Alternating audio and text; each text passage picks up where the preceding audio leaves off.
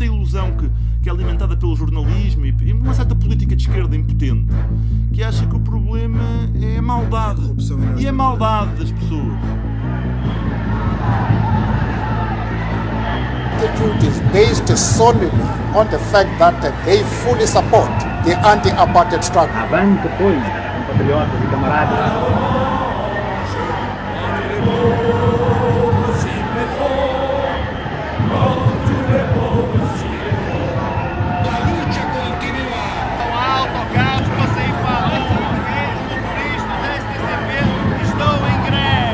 Par la lutte a été conquise.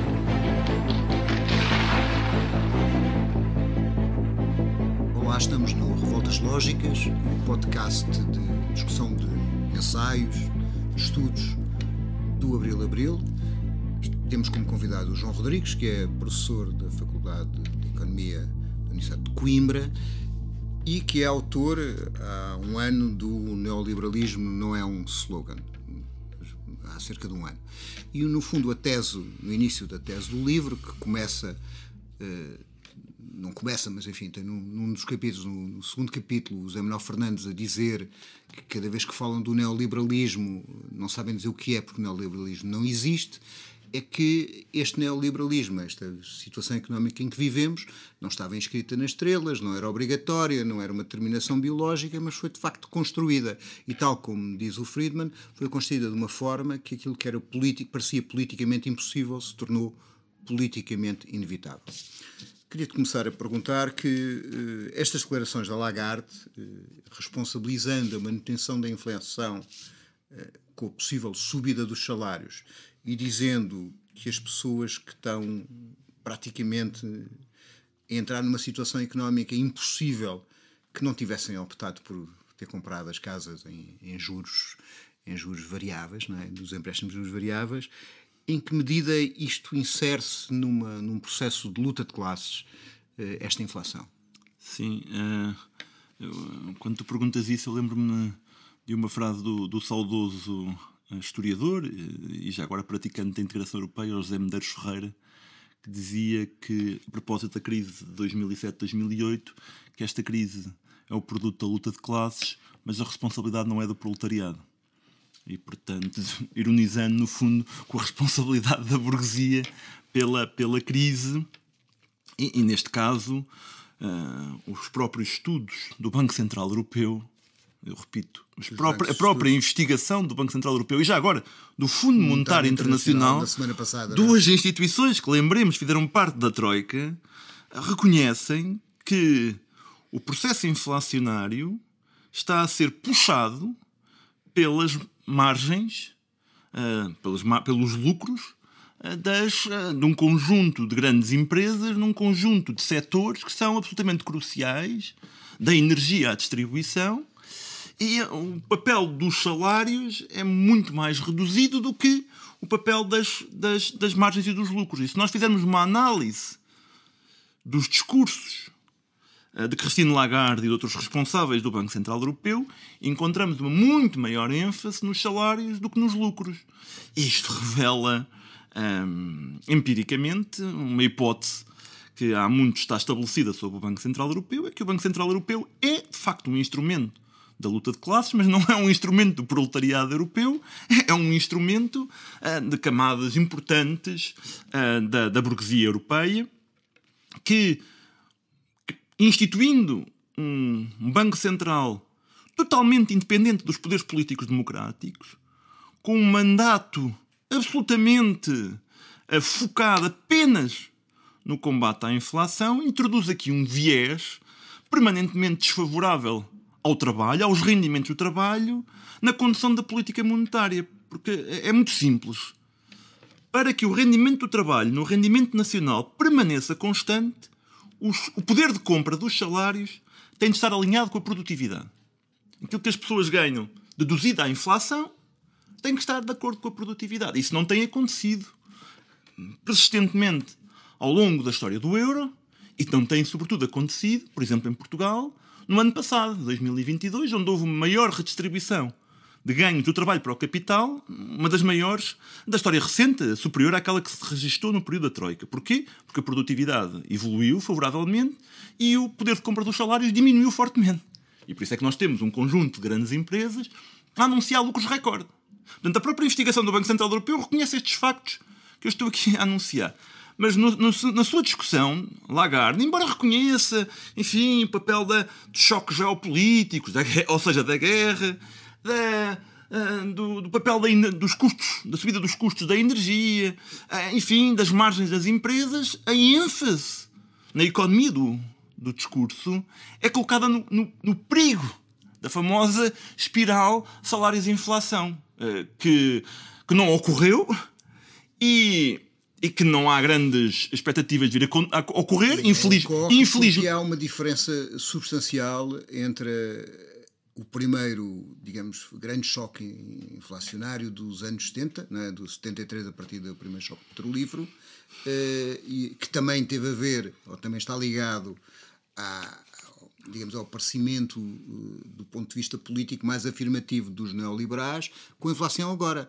E essa grande diferença entre, entre algumas é o facto de haver uh, contratação coletiva e classe operária organizada não, nessa nós, altura. Nós não? É? podemos dizer, eh, comparando o processo inflacionário dos anos 70, 80, Sim. com este uh, processo inflacionário, que é muito menos intenso, e, na minha opinião, muito menos persistente, Uh, podemos estabelecer algumas diferenças e algumas semelhanças.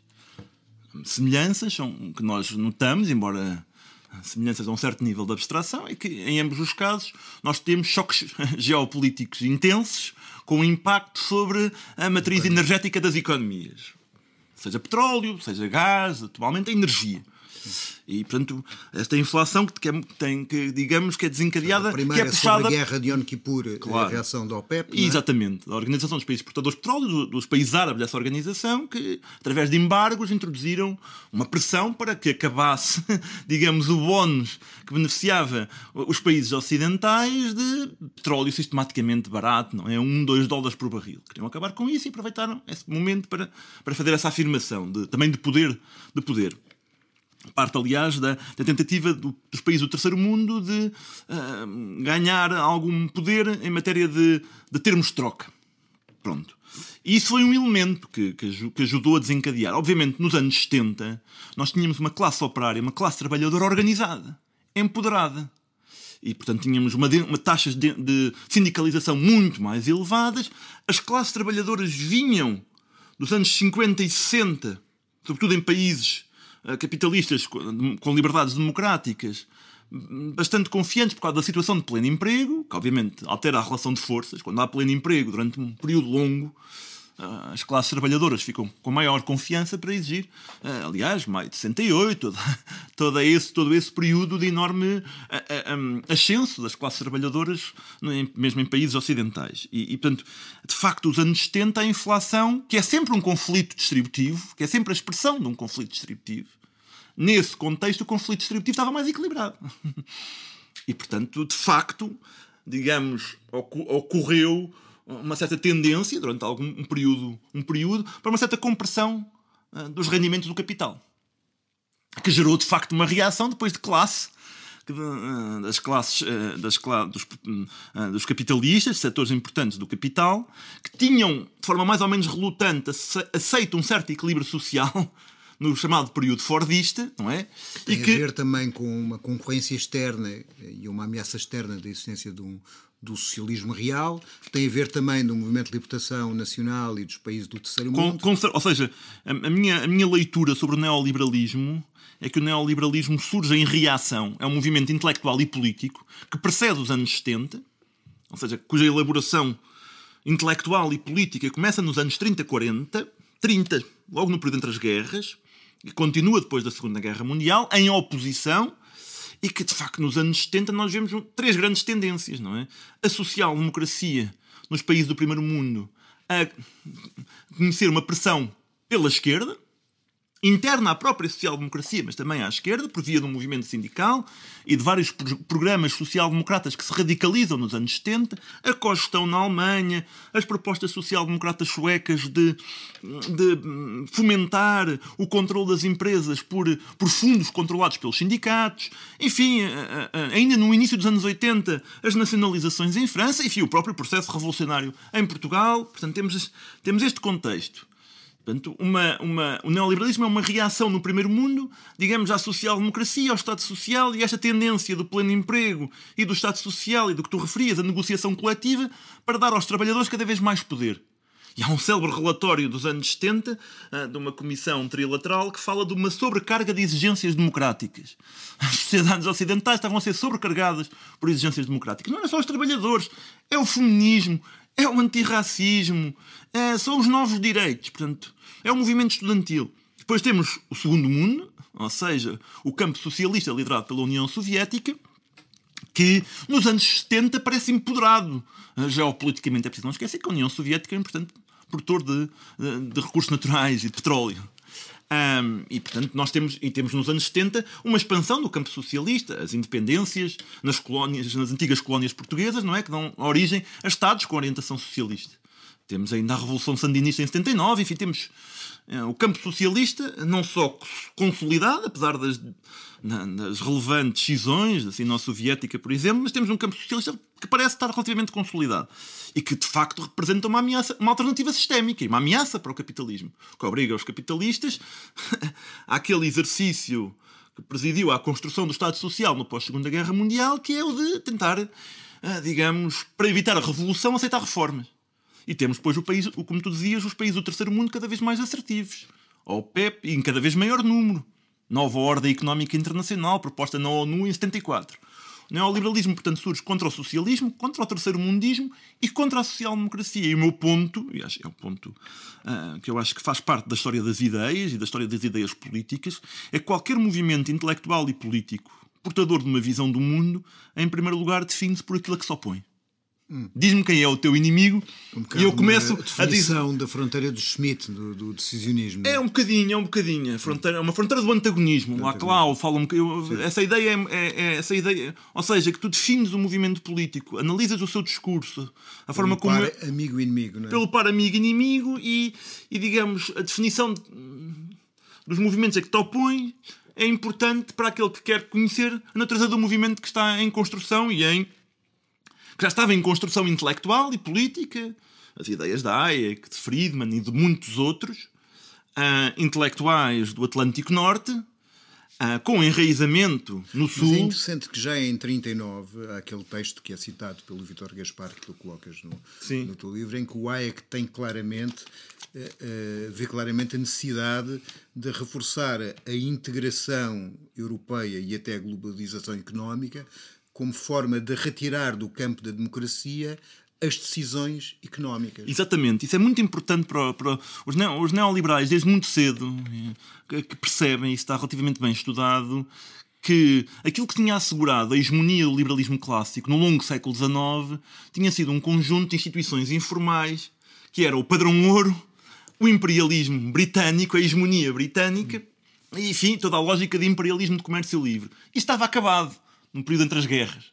Não sei e, tanto, que é de Manchester, não é? É o manchesterianismo. Manchesterianismo Isso. Sim. E, portanto, hum, era preciso repensar a ordem internacional. E, e, e, repensar a ordem internacional era pensar em instituições internacionais que conseguissem funcionar como mecanismos de poderoso constrangimento da soberania económica e logo política, material, digamos assim, dos Estados nacionais. Ou seja, os Estados nacionais poderiam continuar a existir, mas tinha de haver uma estrutura de integração formal e informal que condicionasse, que apertasse a malha dos Estados Nacionais, que reduzisse a sua margem de manobra. Pensar sobre isso, como é que isso se pensa?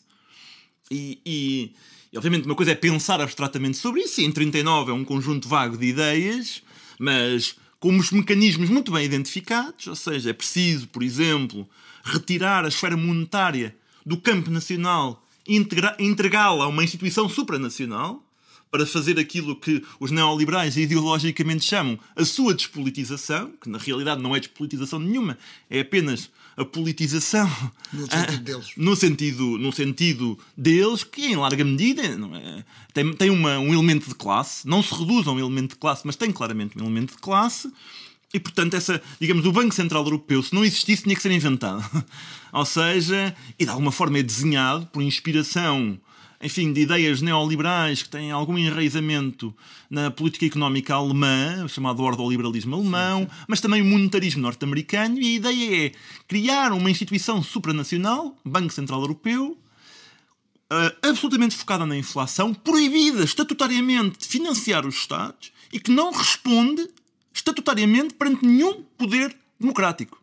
Isso é muito importante. Ou seja, uh, os, mas, é, mas, é, interessante. Isso é muito importante. Do ponto de vista filosófico, aquilo que é a afirmação dos neoliberais é que uma economia eh, planificada conduziria obrigatoriamente a uma forma ditatorial de poder e que apenas a economia liberal de mercado conduziria à democracia. Mas aquilo que eles fazem, e que tu pões um, um crítico a, a pôr uma frase, é um desencantamento da política pela economia. Portanto, eles retiram à democracia qualquer decisão Sim, no campo. Porque aí, aí há, uma, há quase uma, um, jogo de. Um, um jogo de linguagem que, por exemplo, Milton Friedman diz: o capitalismo é democrático porque na, no, no mercado as pessoas votam com o dinheiro. Obviamente, ele entra em contradição imediata, porque obviamente é um voto que é Não função. É um voto, é uma pessoa. É, é, é o, voto é fun, o, vo, o voto é, é, é função, é uma democracia censitária, Sim. digamos, em que as pessoas com mais dinheiro têm mais votos. Essa, essa metáfora não funciona do ponto de vista político, não funciona do ponto de vista intelectual. Por exemplo, hum, economistas e filósofos como Hayek são muito mais cuidadosos e chegam à conclusão que a democracia é, na melhor das hipóteses, na melhor das hipóteses, um meio para garantir a alternância pacífica das elites no poder. Mas que o, o fim que os liberais neoliberais prosseguem não é o fim democrático, é o fim da, num, num, da expansão de um certo conceito de liberdade, entendida é, como a minimização. Uh, entendida como estando intrinsecamente associada à propriedade, o que também coloca, obviamente, uma questão. obviamente, os proprietários Quanto mais propriedade, mais liberdade. Mas... Tanto que ele, numa célebre entrevista a um jornal chileno, afirma numa longa frase que prefere um ditador liberal a uma democracia não liberal. Não é? uma democracia, o, que ele, o que ele, chama, ele diz mesmo, eu prefiro um ditador liberal onde, uma, a, um, a uma democracia socialista. Uhum. Porque, no fundo, ele, ele vê a democracia com a capacidade da maioria poder alterar as relações de propriedade. Portanto, mudar as, as regras da propriedade. E nesse aspecto o, o, o, o Piketty, o Tomás Piketty, tem alguma razão, embora eu acho que ele seja um bocadinho redutor, em dizer, uh, em usar a expressão neoproprietarismo. O neoliberalismo é um neoproprietarismo, ou seja, é uma tentativa de reforçar o poder, as prerrogativas políticas, sociais, culturais dos proprietários, da propriedade privada, entendida de uma forma muito estrita. Isso há um elemento disso. E podemos afirmar. Mas não se reduz a isso, porque o neoliberalismo vai muito mais para lá, vai muito, vai muito para lá da propriedade. E a questão monetária, a questão da moeda, ou a questão Sim. dos contratos e das relações laborais, que obviamente entroncam com a propriedade, ah, são, são muito relevantes no pensamento neoliberal. E esta ideia dos bancos centrais independentes do poder político democrático, com um mandato muito estrito e, sobretudo, proibidos de financiar os Estados hum. diretamente, ou seja, tentando uh, fazer com que os Estados fiquem independentes dos mercados. regras económicas que são garantidas no exterior do campo democrático e eleitoral por tratados internacionais eh, que obrigam a cumprir sempre o mesmo programa. É. Aliás, como se viu na Grécia, não é? Aliás, o, o, presidente da Comissão Europeia, na altura da, da, da, da crise e revoltas gregas e da tentativa de, definir, de construir uma alternativa a partir da, a partir da Grécia, uh, dizia não pode haver democracia contra os tratados. Ora bem, uh, e a declaração é muito, é muito clara, não é? E de facto, eh, na, na, crise grega de 2015, o que aconteceu é que as instituições europeias, a Troika, não é? a Comissão Europeia, Banco Central Europeu, com, com, o contributo exterior do Fundo Monetário Internacional, exterior à União Europeia. Quiseram fazer uma vacina. E criaram, criaram fazer uma vacina, não, e tivemos, foi pior. O banco, por isso é que não é uma questão de, de quem é que está à frente do Banco Central Europeu, se é a Lagarde, se é o Draghi, se é o, se é o Trichet. É uma, é uma estrutura e, são, e é, um, é uma estrutura mesmo.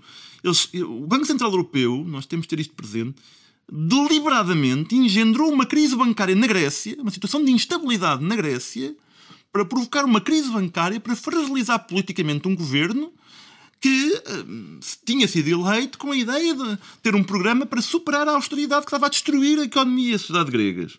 E esse mas, governo. Mas esses tratados também têm um grau de latitude, isto é, nós, eh, tu colocas isso no Sim. livro e é, e é várias vezes referido, que é com mesmo, com menos, eh, com, com menos dívida pública, nós tínhamos uns juros absolutamente incontroláveis e agora, há poucos anos, com mais dívida pública, tínhamos juros eh, quase negativos. Bastou uma declaração do Draghi, fora dos tratados, porque supostamente o Banco Central Europeu controla a, a inflação e não é prestamista de última instância, não empresta dinheiro aos Estados, para que a crise das chamadas dívidas soberanas, que não eram soberanas, eh, fosse um bocado varrida, não é? É, isso é muito interessante, ou seja, eh, isso, isso é o ponto que tu, que, tu, que tu fizeste agora merece ser sublinhado e aprofundado, porque eu acho que eh, ainda não há suficiente consciência disso. Eh, Em 2011, não é? nas vésperas da, do pedido, vamos chamar-lhe assim, de assistência financeira feito pelo governo português às instituições europeias e ao Fundo Monetário Internacional, Portugal pagaria-nos uh, por novas emissões de dívida pública uma taxa de juro perto dos 17%, era, e que estava no mercado secundário de dívida. Ou seja, os preços das obrigações estavam a colapsar, o que significa que o juro estava a aumentar brutalmente, 17%. Nós tínhamos uma dívida mais ou menos 120% do PIB. E, e uh, em, na pandemia, não é? com o mesmo nível de endividamento, uma situação ainda mais turbulenta, nós pagávamos uma taxa de juro inferior a 1% no mercado secundário. O que é que aconteceu entre um momento e outro? De facto, a partir de 2012 e, sobretudo, a partir de 2015, não só as declarações, mas os programas de intervenção do Banco Central Europeu através da compra de dívida pública no mercado secundário, no fundo, fizeram com que os mercados percebessem que o Banco Central estava disponível, como disse o Mário Draghi, a fazer o que fosse necessário e eu friso este aspecto para salvar o euro. Ah, e acreditem será suficiente. Ou seja, o Banco Central, em última instância, controla os juros. os juros e controla o preço mais importante numa economia monetária de produção, que é o E capitalismo. que é definido politicamente. Que é definido politicamente. Portanto, uma coisa que nós aprendemos: a taxa de juro não é definida nos mercados, a taxa de juro é definida politicamente pelo banco que controla a moeda na qual os títulos estão denominados em euros. É tão simples, como disse um economista, que a mente bloqueia. Não pode ser tão simples, é tão simples como isto. E há toda uma tentativa para tornar isto mais complexo. Porque se as pessoas percebem demasiado de moeda, uma vez um economista disse, famoso disse isso, as pessoas percebem demasiado como funciona a moeda, isto vão começar a fazer exigências junto do Banco Central Europeu isto pode gerar demasiadas pressões inflacionárias. Portanto, convém que as pessoas não percebam isto. E, mas, mas uma sociedade democrática não pode funcionar com base na opacidade sobre uma questão fundamental. Portanto, o Banco Central interveio nos mercados, controlando as taxas de juro e, portanto, estabilizando os preços nos mercados de dívida pública. O que significa que a taxa de desemprego de 17% que ocorreu em Portugal em 2013, as centenas de milhares de pessoas que foram obrigadas a, a emigrar, as empresas públicas que foram entregues a preço de saldo a capital estrangeiro, empresas estratégicas construídas pelo Estado português, Rede Elétrica Nacional, Eletricidade de Portugal, que foram mal privatizadas, que agora toda a gente se queixa porque foram compradas uma parte por, por empresas chinesas, na altura, fossem chinesas, fossem alemãs, fossem norte-americanas, tudo isso era desnecessário. Tudo isso era desnecessário. A pandemia mostrou-nos isso. Tudo isso era desnecessário. Como é que eu sei isso? A crise económica na pandemia foi superior à restada na Troika, em termos de queda do produto interno bruto. A taxa de desemprego não ultrapassou os 7%, porque o Estado português, embora tenha tido uma resposta muito insuficiente na frente orçamental e comparativamente internacionalmente, no fundo, socializou os salários das empresas através da segurança social. E como tinha o respaldo no Banco Central, e, pôde fazer isso. Na, Como é que ela fez isso? Qual foi o mecanismo? Um, mecani um, mecanismo é simples. O Banco Cent... Os mercados sabiam que o Banco Central Europeu estava disponível para comprar a dívida pública que os Estados iam emitindo. E, portanto, qualquer pessoa sabe que a dívida pública não se vai desvalorizar. E, portanto, isso, isso estabiliza as expectativas sobre a evolução da dívida. A partir do momento em que o Banco Central, a Lagarde, note-se, quando a pandemia estala, ela faz uma declaração desastrosa dizendo eu não estou aqui para controlar spreads, ou seja, para controlar os diferenciais de taxas de juro entre as obrigações alemãs, as taxas, a dívida pública alemã e a dívida pública portuguesa ou italiana. A italiana é que conta, a Itália é que é. Quando, quando ela disse isso, os juros da dívida periférica dispararam. Ela foi obrigada, dois dias depois, a, fazer uma, a anunciar um programa de compra ilimitada de todo o tipo de títulos pelo Banco Central Europeu. Isso. Isso estabilizou completamente os mercados. Ou seja, os mercados são construções políticas, regulatórias, de um poder que, em última instância, e aqui mais uma vez citamos o. Ele, ele paira sobre nós, o Carl Schmitt, a um certo nível. Citamos o Schmitt, não é? Soberano é aquele que define o estado de exceção. E no campo monetário, quem é soberano é o Banco Central Europeu. E isto tem uma consequência desastrosa para a vida política democrática. É que nós estamos dependentes de decisões cuja, cujas origens nós não conhecemos bem, podemos especular sobre elas, o que é que levou o Banco Central Europeu a ter uma atitude passiva, que é uma atitude ativa, durante a crise das chamadas dívidas soberanas. Nem foi uma crise de dívida, nem as dívidas eram soberanas. Mas é, é óbvio que todos esses mecanismos fazem com que os Estados nacionais tenham como única variável de ajustamento a diminuição dos custos de trabalho, não é? Isso- isso- E dar mais ao capital e menos ao trabalho, Isso, digamos. pa- isso parece-me uma ilação absolutamente evidente, sobretudo, enfim, do contexto da intervenção da Troika, o que é que a intervenção da Troika fez, e as pessoas que negociaram com a Troika insist- insistiam nisso, a Troika o que estava preocupada, as instituições europeias, era com a negociação coletiva. Que eles queriam era dar cabo da negociação coletiva. E já agora que o Estado privatizasse um conjunto de empresas, mas aí o entusiasmo era, do, do- do governo de Passos Coelho era, era, era tão grande como o da Troika. Enfim, mesmo em matéria de negociação coletiva, tínhamos lá pessoas que há muitos anos vinham dizendo que o grande problema de Portugal é que os trabalhadores ganhavam demais. Faz lembrar aquela famosa frase de um, de um grande economista norte-americano, John Kenneth Galbraith, que ironizava dizendo: Bom, o neoliberalismo é parte deste diagnóstico. Os pobres não trabalham porque ganham demais, os ricos não trabalham porque ganham de menos. Expande-se a economia, dando mais aos ricos e menos aos pobres. E é esta a lógica. E é a lógica da inflação também. A inflação não, é- não são as grandes empresas, ou seja, os ricos, a aproveitar-se da instabilidade. Podemos, ir por- podemos ver depois o que é que origina o processo inflacionário. As empresas aproveitam-se da instabilidade, da instabilidade geopolítica, da instabilidade nos custos da energia, para, usando o seu poder, sobretudo as grandes empresas, aproveitar o clima de instabilidade para aumentar, para aumentar os preços e para aumentar as margens, enquanto a coisa dura. é um bocadinho assim. O Banco Central sabe isso, mas nada diz sobre isso. Portanto, os ricos estão a ganhar demais, mas isso. Mas há vários estudos do Banco Central e do, do- até do, do Ah, mas isso- FMI. isso é- Mas são estudos para quê? São, Ah, mas isso é, isso é muito interessante neste é? momento. Certo. Está mu- o, o que nós temos nas instituições internacionais é uma situação muito interessante, que é, por um lado, temos os departamentos de, de investigação, ah, ah, que têm uma, uma certa tradição empírica, a- a produzir um conjunto de estudos que vão mostrando algumas dinâmicas reais que estão em curso.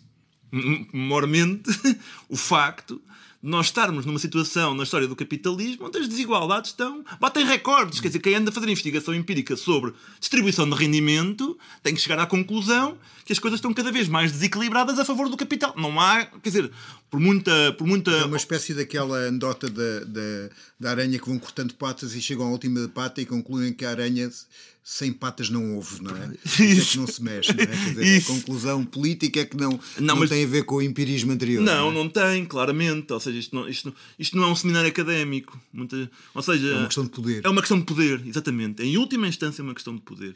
E nós podemos dizer E o, que fa- o relação... problema é que as classes trabalhadoras em muitos países perderam poder. E perderam poder e capacidade de influenciar as instituições públicas.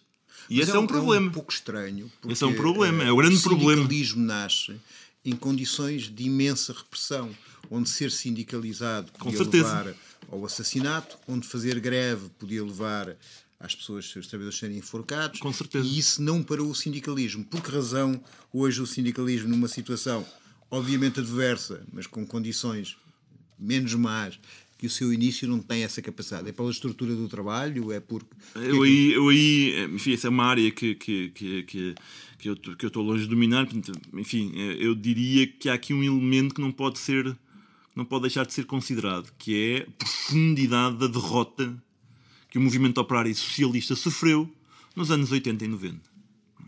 A to- Em todos os planos. Quer nos países ocidentais, quer por relação é? Hum, nos países do segundo mundo. E, e, nos países do terceiro mundo é preciso não, não subestimar esse aspecto. Não é? Os programas de ajustamento estrutural do Fundo Monetário e do Banco Mundial ah, escavacaram uma parte da- das classes trabalhadoras nos, nos países do sul global e, portanto, a sua capacidade de organização. Isso é muito importante. E, e a profundidade da derrota histórica não pode ser subestimada. Depois, obviamente, há um conjunto de desenvolvimentos tecnológicos com enviesamentos de classe que estão feitos, não é? Isso, tu, tu tens acompanhado muito isso, não é? Ah, ah, estão feitos para fragmentar, não é? E para tornar a relação de trabalho cada vez mais individualizada, até com cada vez mais fácil de mensurar individualmente, não é? Até colocando os clientes a avaliar, não é? Como estas, nestas plataformas, na economia da chamada economia das também plataformas. da ideologia neoliberal, quando a Thatcher afirma não existe sociedade, não é? E só existe os indivíduos, essa ideia da. Claro, de- de- claro. dizer, quando, quando a- altera o regime de propriedade das casas, passando as casas dos bairros sociais Claro. para, para propriedade individual, é sempre a necessidade de tornar indivíduos contra indivíduos. é? Claro, isso é muito importante. Ou seja, há aqui uma, uma tentativa. Ela tem uma frase, tem essa frase muito famosa, não é? Não há, não há essa coisa que se chama sociedade, só o indivíduo e as suas famílias. Portanto, também esta coisa da, da, da moral, fami- familiar, conservadora. Que depois é, con- obviamente, entra em contradição com o facto dos pais e das mães terem condições de trabalho cada vez mais precárias e horários cada vez mais instáveis e cada vez menos tempo para, Para os filhos e para a família, mas isso é outra, é, é outra, é, é- é uma contradição. Mas há uma outra frase que ela tem que, que eu acho que também é muito expressiva do programa neoliberal ah, no- dos anos 80 em diante, que é quando ela diz a economia, uma certa economia, claro, é o método, o nosso objetivo é mudar a alma. Sim. Ou seja, é convencer as pessoas que tudo o que acontece é da sua inteira responsabilidade. E a declaração da Lagarde, nesse aspecto, vem nessa tradição. Sim, aquela história de vocês se tiveram escolheram juros Isso, variáveis, culpa vocês é escolheram, não há relações de poder, não há assimetria. As pessoas, quando, quando estão perante um banco, obviamente estão autonomamente, totalmente soberanas. É essa ficção que alimenta, obviamente, essa fix- É a ficção. ficção da microeconomia, não é? É- é Somos fix- todos estereopáribos, estamos todos em coisa. Somos todos homoeconómicos Homo e, portanto, tudo o que nós fazemos por definição é o resultado autónomo da nossa decisão informada. E é possível nós vivermos em círculo fechado convencidos desta lógica, porque esta lógica, em última instância, não é refutável. Agora, uma das coisas eh, interessantes neste contexto, de facto, são as transformações que ocorreram quando tu falavas. Ah, Um dos programas, um dos programas neoliberais mais relevantes foi o de acabar onde ali havia, ou então nunca edificar, literalmente, um parque público relevante no setor da habitação para garantir que as pessoas tinham duas alternativas, ou a, ou a habitação própria, ou então o mercado de arrendamento totalmente liberalizado. E que estas duas formas permitiam, por um lado, as pessoas tornarem-se proprietárias e, portanto, adquirirem a consciência de proprietário, e, por outro lado, enfim, com arrendamentos liberalizados, serem forçadas permanentemente a mudar para, para, para ir atrás do emprego que houvesse em cada uma das, das regiões, ou seja, uma força de trabalho hum, passível de ser deslocada, deslocando-se livremente, flutuando ah, a nível regional ou a nível nacional ou a nível internacional, em função das necessidades de mão de obra. E, portanto, sem grandes ah, fixações territoriais. Há esses dois modelos que coexistem, não é? Mas o que é divertido é nós vemos a, a liberalização total da economia portuguesa feita dos quase total dos últimos 30 anos Sim. e vemos o resultado no mercado de habitação e é um desastre. E, no entanto, temos os neoliberais a dizer-nos não, mas é um desastre porque isto ainda não foi totalmente. Ah, com certeza, porque o neoliberalismo, em última instância, é uma utopia. E, a utopia está sempre por concretizar. E, portanto, a, a forma de fugir às consequências sociais, económicas, políticas da hegemonia é dizendo que nunca se é hegemónico. Aliás, o neoliberalismo nunca existiu. Mas a é iniciativa interessante liberal. porque é, a iniciativa é liberal. contraditório com a ideia do Popper do refutacionismo. Não, mas o, é- Popper, o Popper afirma que, que uma determinada, enfim, uma determinada teoria tem que ser possível demonstrar a sua Claro, o, o Popper, sendo um, sendo um liberal e tendo alinhado no início com, a- com, com estes círculos Viana, na- do- do- do- do- dos neoliberais, ele próprio acabou por se afastar destes círculos. Ahm, mas, mas isso é, neste momento, não é? Há muitos, há muitas, há, algumas pessoas, enfim, não sei se muita gente, nem quero dizer muita gente, porque tenho mais confiança ah, nas pessoas do que, do que estas narrativas eh, neo-idiotas da iniciativa liberal, segundo a qual nós viveríamos num país socialista. Ora bem, o país da Europa que mais privatizou de todos os países europeus, em percentagem do PIB, desde a segunda metade dos anos 80. O país, como tu disseste, que, obviamente, no quadro da, da Comunidade Económica Europeia e, sobretudo, depois da União Europeia, que liberalizou totalmente a sua economia, no sentido em que a fronteira política deixou de ter significado económico. O país que, desde o final dos anos 80, tem, como dizia o Cavaco, a reforma que mais dores de cabeça lhe deu, dizia o Cavaco nos anos 90, foi a reforma do trabalho, dizendo ele, reduzindo, dizendo ele, ele diz, reduzindo a proteção do trabalhador, a expressão que ele usa. Portanto, e essa, esse foi o movimento. Esse tem sido um movimento que tem um dos parques habitacionais, para irmos à questão da habitação, onde o papel do Estado na provisão direta de habitação menor. é dos mais baixos da Europa. 2%. Quer dizer, há países iguais. Não há muito- Tudo o resto, Holanda, Holanda, 30%. 30%. Portanto, em Viena da Áustria, o, parque habitacional público cooperativo é dominante. E a cidade, obviamente, onde os preços estão, estão mais contidos, mesmo neste contexto de financiarização internacional. Em que fizemos todo um conjunto de reformas regulatórias desde o final da década de 80, noto, desde o final da década de 80, para liberalizar o arrendamento. E, obviamente, isto o que é que gera? Gera uma vulnerabilidade da economia da sociedade portuguesa e do parque habitacional às dinâmicas especulativas. Diz-nos a iniciativa liberal: o problema é haver falta de casas. Portugal foi dos países da Europa onde mais se construiu, que tem uma percentagem, de, uma, um número de casas por habitante dos mais constantes. E, portanto, temos mais casas do que habitantes. Não, o problema não é nem da dinâmica da oferta, nem da dinâmica da procura, é da deslocação da- do parque habitacional, dos usos que satisfazem as necessidades das pessoas Para a especulação financeira. para a especulação e para a economia do turismo. turismo. E para a economia do turismo nas, nas, nas duas grandes nas únicas metrópoles. Enfim, alguns colegas meus de Coimbra eh, irão ficar chateados com este uso de- da expressão metrópole, porque também consideram Coimbra uma área metropolitana, mas das duas principais metrópoles, chamemos-lhe assim, Lisboa e Porto. E, portanto, em Lisboa e Porto nós temos de facto o- a dinâmica do turismo e a dinâmica da especulação financeira a, a- a deslocar uma parte do parque habitacional para, para procuras internacionais ou então para a venda e revenda com objetivos de, de- de benefício desta dinâmica de crescimento dos Uma preços. espécie de usarem as casas como NFTs, não é? As casas como ativos financeiros. Financeiros sem, Co- sem co- quando, quando alguém diz especulação, é preciso definir o que é que estamos a falar quando falamos de especulação. Especulação é quando se usam qualquer ativo, se compram qualquer ativo, não com o objetivo Do de- uso. o do uso ou da sua utilização produtiva, mas simplesmente se compra no momento para se revender no momento seguinte, esperando obter um ganho entre esses dois momentos. É isso que é especulação, do ponto de vista, E se vocês é quiserem, técnico. Quando, haver, quando, quando há Não- não é financiarização da economia, onde há muito mais circulação de capital do que produção de bens e serviços, é Com possível que certeza. isso seja Absolutamente dominante. eterno, E eterno e sem E sequer. absolutamente dominantes. Ah, fora os ocasionais creches, não é? Ou seja, fora as, ah, o processo especulativo forma bolhas e essas bolhas muitas vezes rebentam com consequências desastrosas para o conjunto da economia. Mas como é que é possível reverter uma situação dessas? Porque, É, ah, sim. porque, digamos, a financiarização total eh, enorme da economia, de uma economia que tem um, um movimento de capitais eh, centenas, milhares de vezes superior àquilo que produz de facto, e na realidade e, e a vida das pessoas, cria um desequilíbrio de poder, porque pode ser uma economia de, eh, de casino e de fantasia, mas na realidade tem poderes reais, porque Tem, aqueles tem. que têm A finança que é real. bilhões têm é- o poder dos bilhões A finança, trabalha, a, finança trabalha com ativos que são promessas da apropriação Sim. da riqueza criada no futuro. Sim.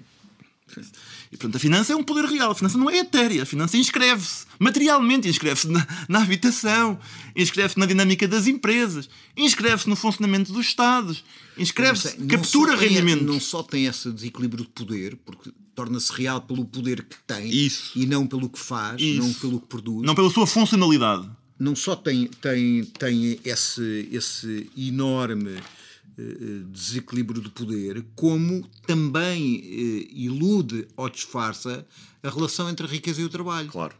E, portanto, porque a, a a- pressão do setor financeiro junto das empresas para criar valor para o acionista é, no fundo, a pressão para que as empresas redistribuam uma parte substancial do produto eh, e dos rendimentos que geram para aqueles que são os seus proprietários. E, que façam essa promessa de taxas de rendibilidade cada vez mais elevadas. Mas não é, não é ah, isto é, não é determinado a circunstância não, se, não, não vai chocar com a realidade. Mas é, uma- choca. há uma, há, Choca, há uma, choca. eu dar-te dois exemplos. Há As empresas que ganham dinheiro na bolsa quando despedem metade dos seus trabalhadores. Portanto, Claro. perdem metade da sua capacidade produtiva. Sim. Isso a alguma altura Há um efeito de cani- canibalização. Ah, e canibalização. nós estamos, e nós estamos, e, e nós estamos a, a ver isso, porque depois estes processos são, são geograficamente muito desiguais.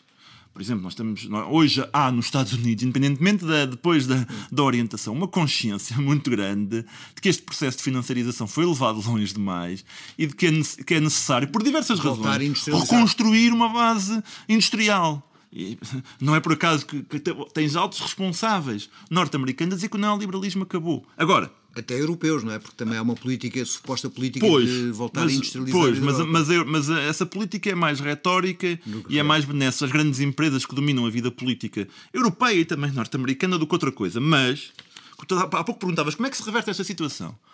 Quer dizer, num certo sentido, eu digo sempre, a história é novidade e recorrência.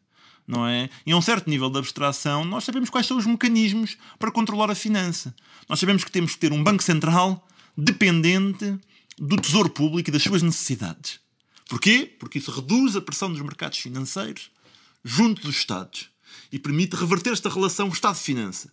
Ou seja, é o Estado que deve comandar a finança e os bancos, através, incluindo, da propriedade, num aumento do peso da propriedade pública dos bancos, fazendo com que eles se comportem de uma forma diferente, com diferentes lógicas de concessão de crédito do que a banca tradicional. Sabemos isso. Sabemos também que esta circulação internacional de capitais completamente descontrolada produz, produziu desde os anos 80 um aumento do número e da severidade de crises bancárias e cambiais e que, portanto, os países que em determinados momentos ou, durante, ou permanentemente, que nunca caíram no erro de liberalizar totalmente a sua conta de capital, ou seja, de se abrirem aos fluxos, e são para vários países que ainda têm controle de capitais, basta pensar na China e na Índia, com dois regimes políticos muito distintos, a China e a Índia, cada um à sua maneira, ainda têm mecanismos de controle de capitais, ou seja, não se entra e sai com capital da Índia e da China de curto prazo, como, se, como bem se entende, e isso tem servido a essas economias, na sua própria ascensão, por muita pressão, obviamente, que a grande banca internacional, o maior desejo da Goldman Sachs e de outros grandes bancos internacionais, é ter acesso ao mercado chinês e ao mercado indiano, onde vão entrando, mas eh, muito, muito, muito lentamente. Portanto, há mecanismos de controle, de, pode haver mecanismos de controle de capitais, ou seja, que tornam a fronteira política e economicamente relevante e que introduzem uma certa contenção o Keynes dizia uma coisa que hoje parece absolutamente radical nos anos 30. Eh, as ideias e a hospitalidade e a generosidade devem ser internacionais. A finança convém que seja nacional. O comércio é internacional em função, enfim, das necessidades, ou seja, é uma coisa pragmática. Eu acho que este princípio, este, que, que a, que a generosidade, que, a, que a solidariedade deve ser internacional, que as ideias devem circular internacionalmente, os capitais devem ser sobretudo nacionais e que o comércio deve ser nacional ou internacional em função das necessidades, de um certo pragmatismo, de, de- de ver o que é que é preciso importar, de ver o que é que é preciso exportar para pagar as importações. Estes princípios de, eh, de uma economia de diferentes formas está subordinada ao poder político e, portanto, à, à forma como vão- se vão definindo coletivamente quais são as prioridades da organização da vida económica, em função do estádio do desenvolvimento dos países, do equilíbrio de forças dos diferentes grupos e classes sociais, da barganha democrática, não é? O horror à, à, à- à negociação democrática, à negociação coletiva, não é? Uma, uma espécie. Há um populismo neoliberal, para agora que falamos também, eu sei que este é um tema que te é caro, há um populismo neoliberal que se alimenta do horror à política democrática. E há a ideia de que a política democrática não passa de um jogo de favores De alguma forma pode-se dizer que, o- que os, que os populistas são filhos dos neoliberais, Ah, não é? sim, há muito Da impotência democrática gerada por esses, não é? filhos e, e- e- mais do que filhos, ou seja, no sentido em que não são meros subprodutos. É que uma das, uma das ilusões que o populismo de direita alimentou era que representavam um corte paradigmático com o neoliberalismo. E na realidade, se nós formos ver bem, os movimentos populistas, que- o que é que Trump fez nos Estados Unidos? fez o corte de impostos típico do Partido Republicano. Mais uma coisa que já estava a desenhar-se na própria lógica da política norte-americana e que tem apoio ah, nos dois partidos, que é, digamos, ah, ah, opor-se à ascensão da China. Mas isso não foi o Trump, já vinha do Obama e continua com Biden. Ah, ver a China como um rival estratégico faz parte da continuidade da política americana. Nisso Trump não é. Ou seja, Trump, é o, Trump é, foi, foi o Partido Republicano com esteroides. ah, num certo sentido. Ou seja, com as dimensões racistas, que sempre lá estiveram, sobretudo a partir dos direitos cívicos, porque não é? Porque foi o Partido Republicano que resistiu ao avanço dos direitos cívicos ah, na, na última fase e que acabou por receber esse, essa, essa, essa, essa visão. Ah, e, e os populismos europeus de direita. Os populismos europeus de direita, vejamos, Meloni hoje em dia.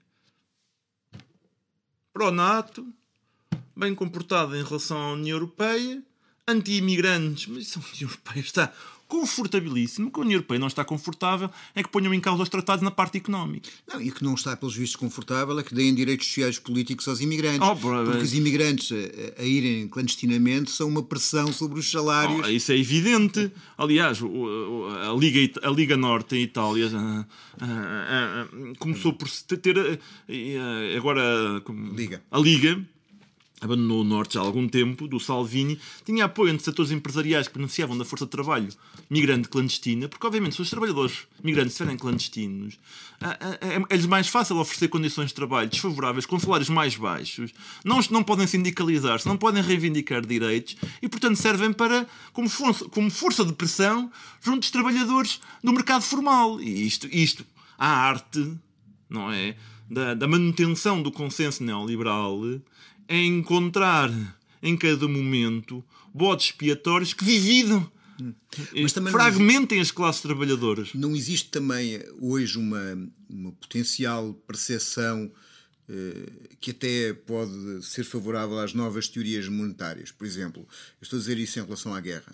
Sim. aqui um salto quântico um bocado nesta pergunta. Mas na guerra, eh, normalmente quando se analisa a Rússia, diz que ela é uma potência de segunda categoria do ponto de vista económico. E provavelmente nos circuitos da financiarização global e de globalização até eh, nos seus medidores será. Mas um país que tem matérias-primas, tem fábricas e tem pessoas para fazer, fora da financiarização tem outro, outro Aqui, quadro é, de... é, é, é, é, o problema da, da, da Rússia, não é? É que a Rússia sofreu, no, com, enfim, com, a- com o fim da União Soviética, não é? Toda a antiga economia soviética ah, te- sofreu um fortíssimo processo de desindustrialização. metade, de, Sim, perdeu metade do seja, rendimento. ainda hoje a Ucrânia, antes da guerra, não tinha recuperado Do período soviético. do período soviético. E portanto, ou seja, Não, aquilo, o é aquilo assim, foi um eh, não, colapso. eh, Tu tens um capítulo no livro sobre as novas eh, Sim. teorias monetárias. Sim, e no teoria- fundo, para resumir, a teoria nova monetária teoria, moderna. De, teoria monetária moderna, aquilo que diz é que tu não tens dívida. Tu tens dívida se para construir casas não tiveres madeira para o fazer. Aí tens dívida Não, tens ou seja, o fora. constrangimento não é financeiro, é real. É real. Ou seja, e de alguma forma a, a situação na a Rússia, não é? Como se, ao ser uma exportadora de matérias-primas eh, que paradoxalmente até hum, pelo menos não se desvalorizaram, quer dizer, enfim, ah, mantendo preços interessantes, a Rússia tem um superávit na sua balança corrente. E tendo um superávit na sua balança corrente, no fundo a Rússia não precisa de pagar as suas importações com outra coisa que não seja os rendimentos que tem das suas exportações. Ainda sobra, digamos assim. E portanto, a, a Rússia internamente tem toda a autonomia para, do ponto de vista financeiro, gerir a sua economia. Porquê? Porque o Banco Central russo tem o poder, ao, emitir rublos, tem, tem a capacidade de conformar monetariamente a economia russa e de resistir, porque a Rússia pagar as despesas, havendo capacidade produtiva, num, num quadro de uma economia que parcialmente está mobilizada, enfim, para a invasão da Ucrânia para a resistência ao efeito do embargo uh, ocidente, que é só ocidental, porque uma novidade desta situação é que, de facto, a Rússia mantém relações com múltiplos países do sul global e, portanto, consegue encontrar escoamento para, para os seus recursos energéticos.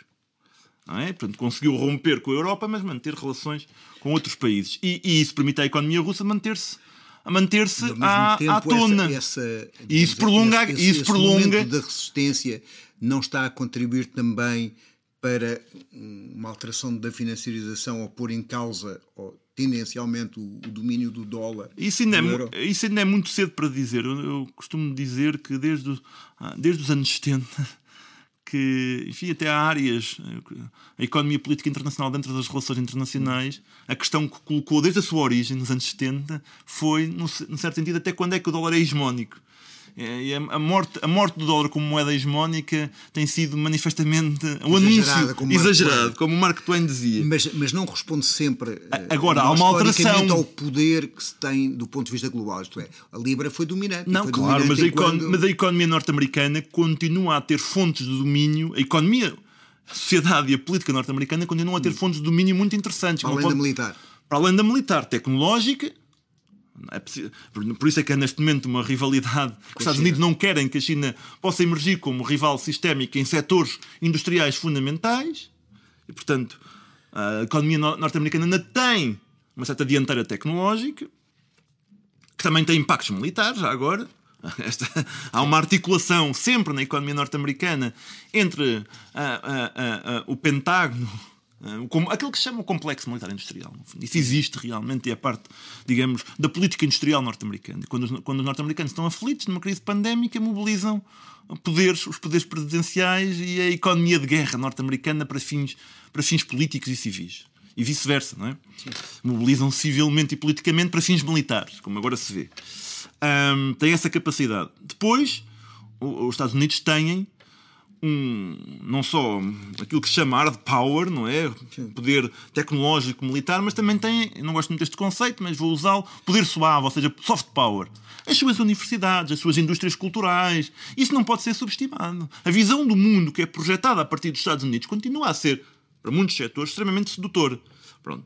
Agora, realmente, hoje temos uma situação nova ou seja, não é por acaso que muitos dizem que passamos de, um, de, uma situação unipolar para uma situação mais multipolar. Não é só a ascensão da China, é a maior autonomia estratégica de muitos países de média dimensão ah, do antigo terceiro mundo. Eu não gosto da expressão sul global. BRICS, é? Os chamados BRICS, quer dizer, a política externa brasileira. E a política externa brasileira, a PT, não é só reativa, é uma, uma política pensada com os seus com a, sua, com a sua reflexão estratégica e que também corresponde a interesses da sociedade e da economia brasileira, portanto, ou seja, ligações sul-sul, digamos assim, eh, com a China, mas não só. Temos a Índia, eh, que sempre foi não alinhada e que, pronto. Um, e, temos, e temos esta situação nova, não é? Que é uma maior assertividade, que eu acho que vai crescer no futuro, até por, pela variável demográfica uh, da África e dos Estados africanos mais, mais importantes no contexto, Estados africanos mais, mais importantes, com maior peso, a começar na África do Sul, mas não só, que também tem exibido no atual uh, conflito, não é? Na atual guerra da Ucrânia, uma notável autonomia e pugnado por uma solução pacífica. Não é? E portanto, isso tem, tem chocado muito os países ocidentais que percebem que, de um certo ponto de vista, estão sozinhos. Ou seja, a sua capacidade de comandar, de forçar ao alinhamento não só do Atlântico Norte e do Japão, mas por aí ao resto, América Latina, África e o resto da Ásia, diminuiu fortemente.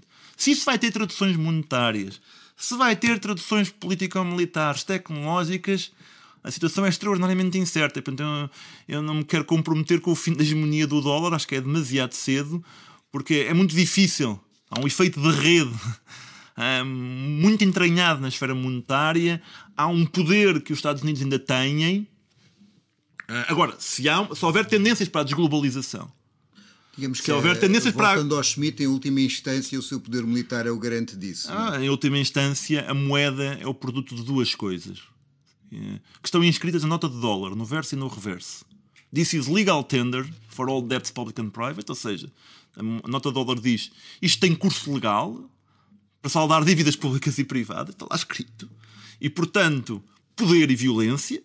Eu digo que isto tem curso legal e eu digo porque tenho poder, e depois no, no verso do dólar está In God We Trust. Na versão secular é confiança.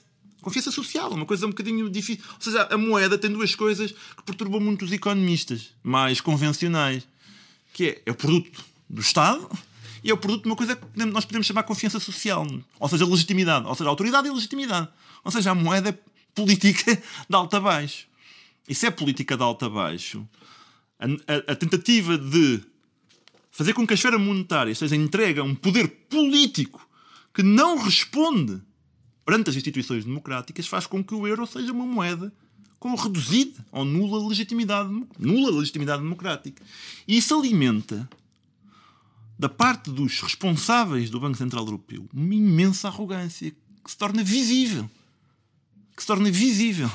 Ah, porquê? Porque é um poder não está controlado e que nem precisamos muito sair das referências liberais.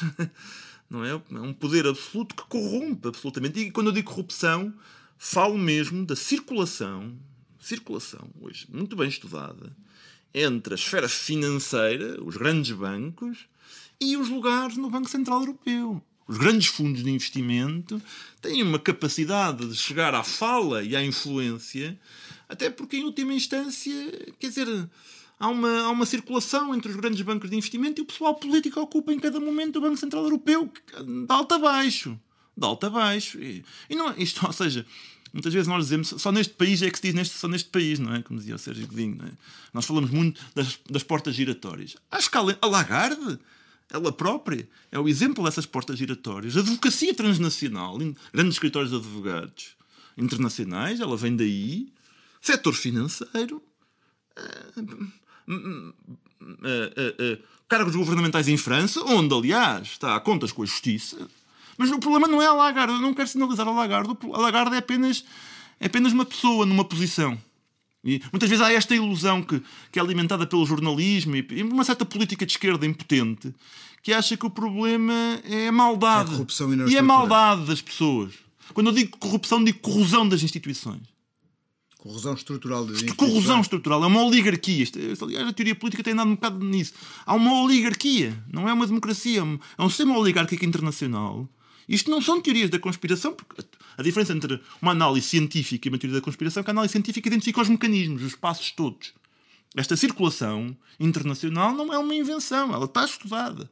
Há análises de rede que mostram a imbricação entre o setor financeiro e as, instituições e os bancos centrais o controle da investigação académica na área monetária pelos bancos centrais, a forma como grandes economistas têm grandes uh, rendimentos de consultoria junto de seguros, de bancos, etc. Eu costumo dizer que querem debater a segurança social quando, contra, quando vai um economista à televisão.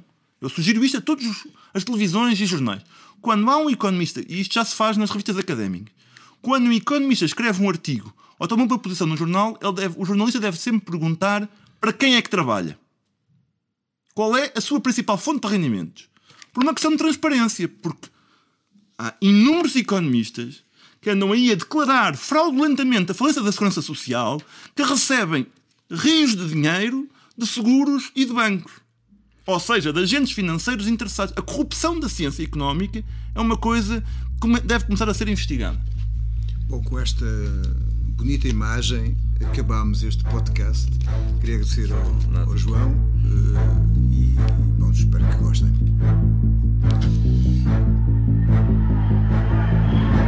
Attitude is based solely on the fact that they fully support the anti-apartheid struggle.